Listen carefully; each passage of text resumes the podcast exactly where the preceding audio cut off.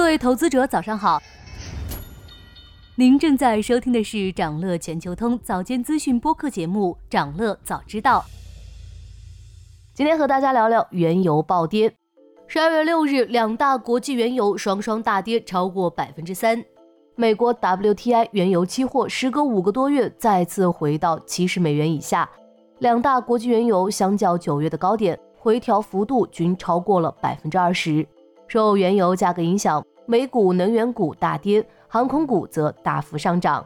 原油价格最近本就处于下跌趋势，但周三突然的加速是因为美国能源部公布的数据显示，美国汽油库存增加五百四十二万桶，超出了市场预期的四倍，远超预期的汽油库存增加，给原油价格带来不小的压制力。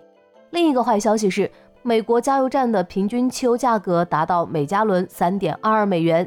这是今年一月三日以来最低水平。结合现在的时间节点，正处于美国圣诞假前，假日购物的热情还未消散，旅游高峰即将到来。此时的油价表现反而出现颓势，引发了市场对原油需求的担忧。对原油需求下降的还不止美国市场，从沙特阿拉伯在亚洲市场降价卖油的行为就可以看出，亚洲市场需求的疲软已经成为现实。并且此次价格下调幅度为自二月以来最大。另外，美国就业数据不及预期，十一月仅增加了十点三万名员工，不仅低于前值，更低于经济学家普遍预测的十二点八万人。节前的油价表现和冷却的就业形势，令市场加重了对美国经济前景乃至原油需求的担忧。面对油价的下跌，产油国采取了减产的措施，但效果却并不理想。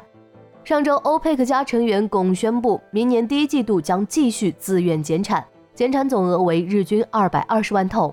市场给的反应却是两大国际原油连续五个交易日下跌。按理说，这对油价是利好，但油价并没有得到支撑。这里面的原因有两个：第一，就是声明中的“自愿”两个字，让市场产生担忧。自愿减产和集体减产有不小的差距。同时，这也反映出了欧佩克家的内部出现了分歧，其成员国会不会响应并落实减产，投资者只能在心里画一个大大的问号。即使俄罗斯副总理表示，如果上周的协议并没有发挥应有的效应，欧佩克家可能会采取进一步措施。俄罗斯和沙特均向市场保证，他们可以延长甚至进一步追加减产。显然，保证并不能让市场放心。第二，同样作为石油出口大国的美国，并没有与欧佩克加保持同步。美国进入十月以来，基本保持着一千三百二十万桶的日产量，这个产量已经达到历史高位水平。同时，美国的出口量接近每天六百万桶的记录，全球市场供应过剩。总体而言，巴以冲突虽仍在延续，但事态尚未蔓延至中东主要产油国，市场对原油供应风险的担忧有所缓和。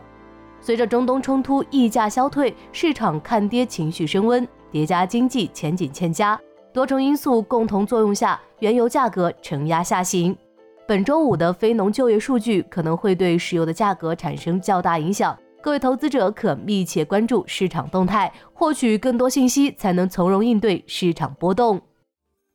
想了解更多新鲜资讯，与牛人探讨投资干货。现在就点击节目 show notes 中的链接，进入掌乐全球通 app。